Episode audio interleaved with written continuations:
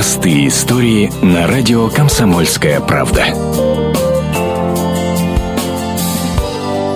На севере Иркутской области самородком сегодня вряд ли кого можно удивить. Там, в далеком таежном городе Бадайбо, воспетом в свое время Высоцким, находится не одна золотая жила. Однако найденный кусок золота весом 6 килограммов 664 грамма поразил даже бывалых старателей. Просто дьявольски огромный самородок отрыли еще в пятницу 13-го, накануне полнолуния, рассказывает директор золотодобывающего предприятия Сергей Козлов. Набор таких чисел, как 666, ну и то, что нашли его 13 15 числа, и форма этого самородка навели нас на мысль назвать это явление природное ухом дьявола. Бывали у нас разные съемы по 20 килограммов, но просто крупный самородок – это явление достаточно редкое. Но в нашем районе есть еще месторождение. Будем смотреть еще.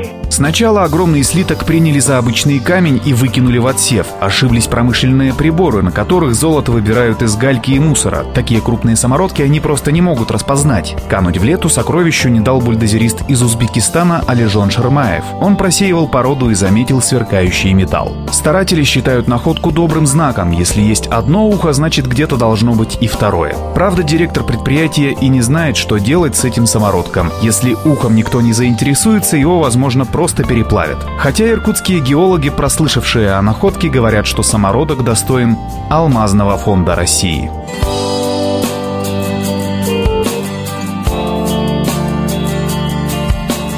Простые истории на радио «Комсомольская правда».